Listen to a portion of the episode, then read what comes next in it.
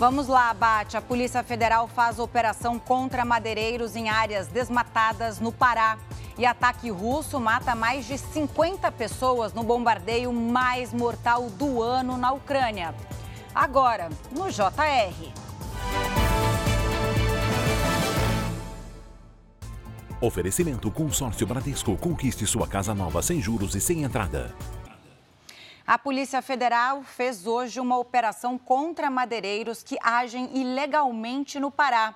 O repórter Carlos Brito tem os detalhes direto de Belém. Carlos, boa tarde. Boa tarde, Camila. Além dos nove mandados de prisão, a Polícia Federal também cumpriu mandados de busca e apreensão contra o grupo suspeito de cometer crimes ambientais na região de Anapu.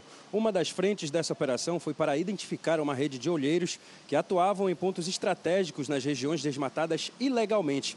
Segundo a polícia, os olheiros avisavam os madeireiros quando os agentes de fiscalização estavam próximos. E com isso, os criminosos conseguiam esconder os equipamentos e a madeira derrubada ilegalmente. Além das prisões, a justiça autorizou o bloqueio de bem dos investigados em quase um milhão de reais. Camila? Obrigada, Carlos.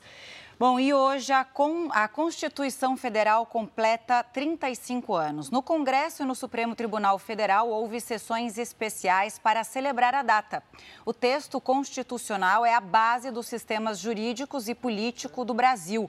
À tarde, o presidente do STF, Luiz Roberto Barroso, falou que, sob a Constituição de 1988, conquistamos avanços relevantes, como a estabilidade institucional e a estabilidade monetária.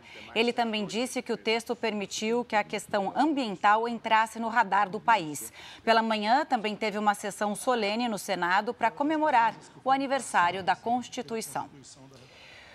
Quase 400 policiais foram hoje às ruas do Rio Grande do Sul para cumprir ordens judiciais contra uma organização envolvida em crimes violentos.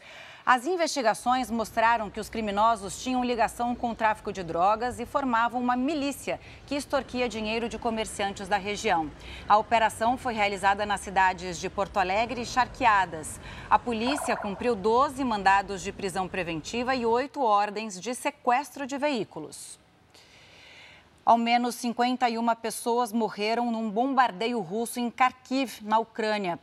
O ataque com míssil está entre os que mais mataram civis de uma única vez desde o início da guerra e é o mais mortal deste ano.